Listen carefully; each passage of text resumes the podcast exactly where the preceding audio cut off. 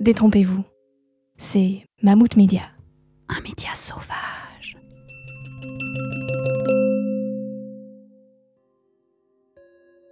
La bariatrie est la branche de la médecine qui s'intéresse à l'obésité. Régime après régime, lorsque tout a été tenté, l'opération chirurgicale reste le dernier recours. Les interventions les plus courantes sont la sleeve ou le bypass. Si la sleeve supprime les trois quarts de l'estomac, le bypass quant à lui court-circuite la moitié du système digestif. Ce ne sont pas des solutions miracles, car pour le meilleur ou pour le pire, les patients devront réapprendre à vivre. Trois de ces patients témoignent de leur expérience, de leur parcours et de leur période de transition. Appréhension. La décision est prise. Dans un mois, la vie de Maïté va changer. Tout est prêt.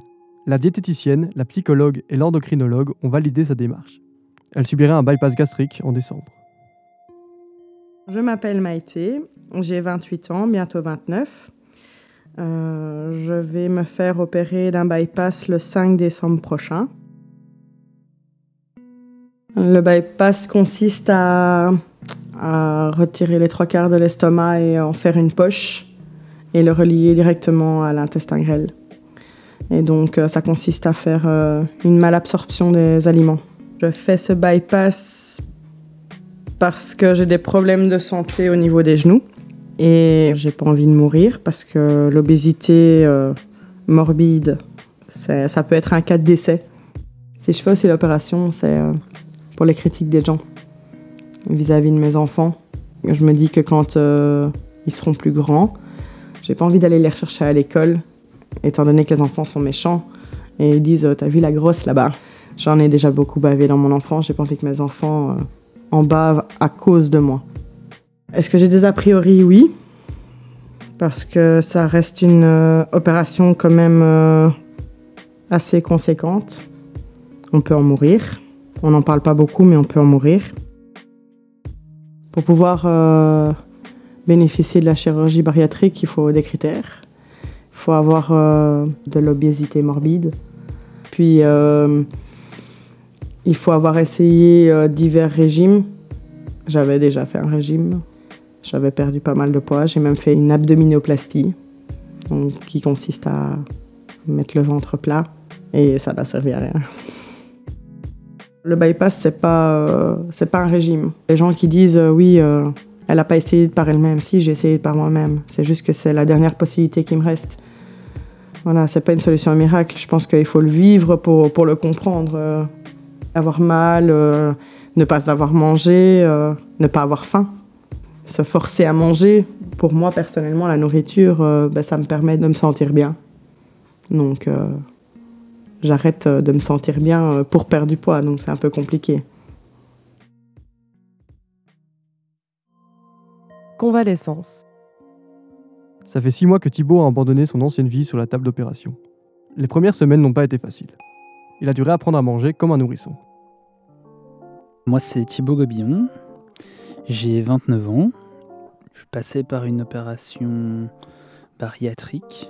J'ai pratiqué la sleeve, qui est en gros le, le fait de retirer une grande partie de l'estomac tout en gardant les propriétés quand même d'un estomac normal.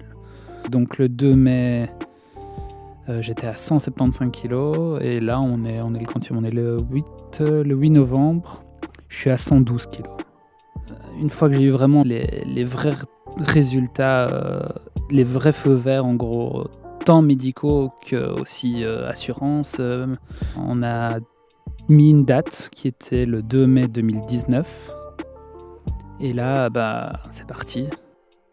On a un peu peur, concrètement. On se demande ce qu'on fait là. On, arrive matin.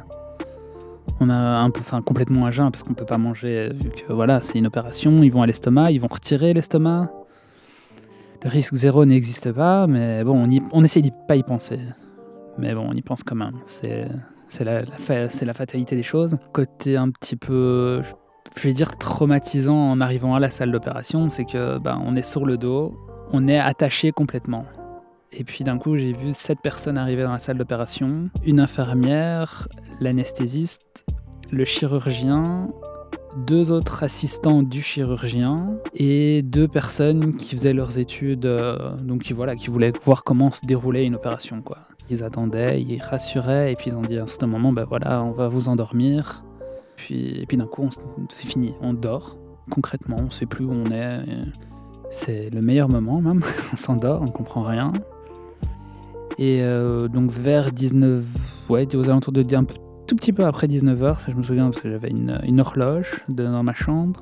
Il y a le chirurgien qui est venu avec ses deux assistants et euh, il m'a dit voilà, l'opération s'est super bien passée, aucune complication, bonne continuation. Et euh, là, on comprend que c'est le début d'une nouvelle vie.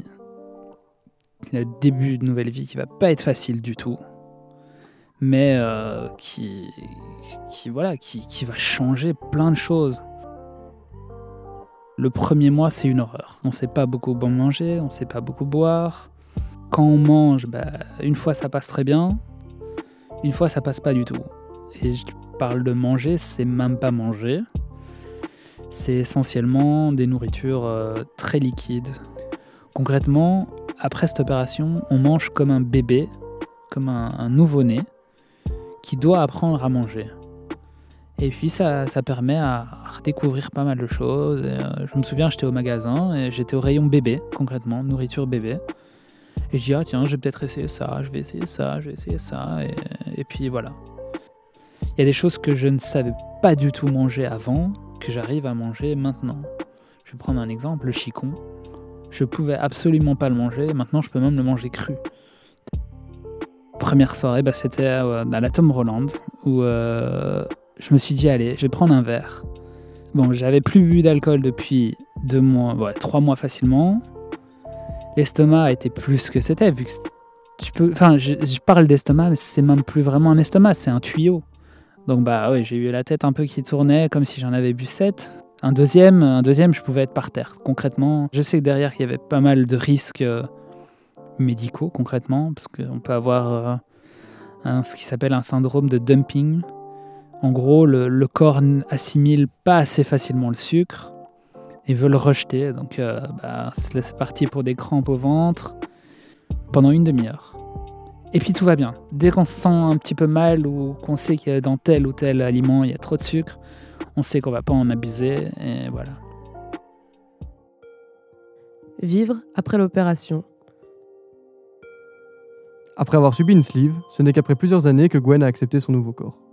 Même en meilleure santé, passer d'une taille 52 à une taille 38 demande un temps d'adaptation. Je m'appelle euh, Gwen, j'ai 28 ans. Bah, ça fait 8 ans que je me suis fait opérer, je mange toujours pas comme une personne normale. Euh, je mange bien, enfin je mange correctement par rapport à avant, ça c'est sûr, mais c'est impossible pour moi de terminer mon assiette. Et c'est vrai que les mois qui suivent l'opération, il n'y a pas grand chose qui passe si ce n'est, euh, ben, je sais pas moi, quelques Maltesers, quelques M&M's. Donc en fait, tu repars dans un système de malbouffe alors que tu es censé faire cette opération pour apprendre à manger correctement.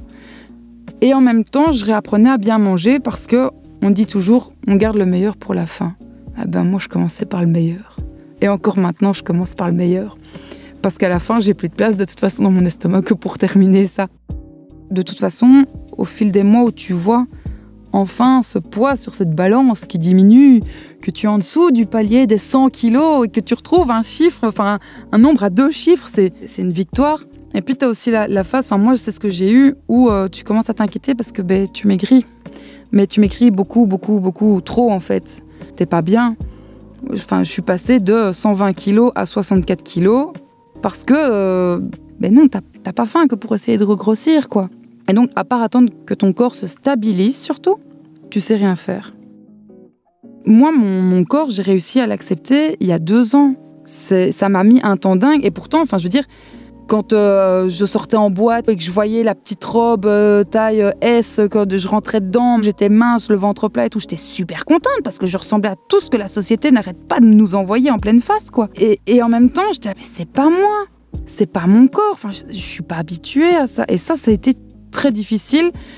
Il a fallu encore du temps de me dire, ok, je ne suis plus la grosse fille de 120 kilos que tu as connue il y a encore 8 ans. Maintenant, tu as 28 ans. T'es différente, ton corps il a changé, et tant mieux.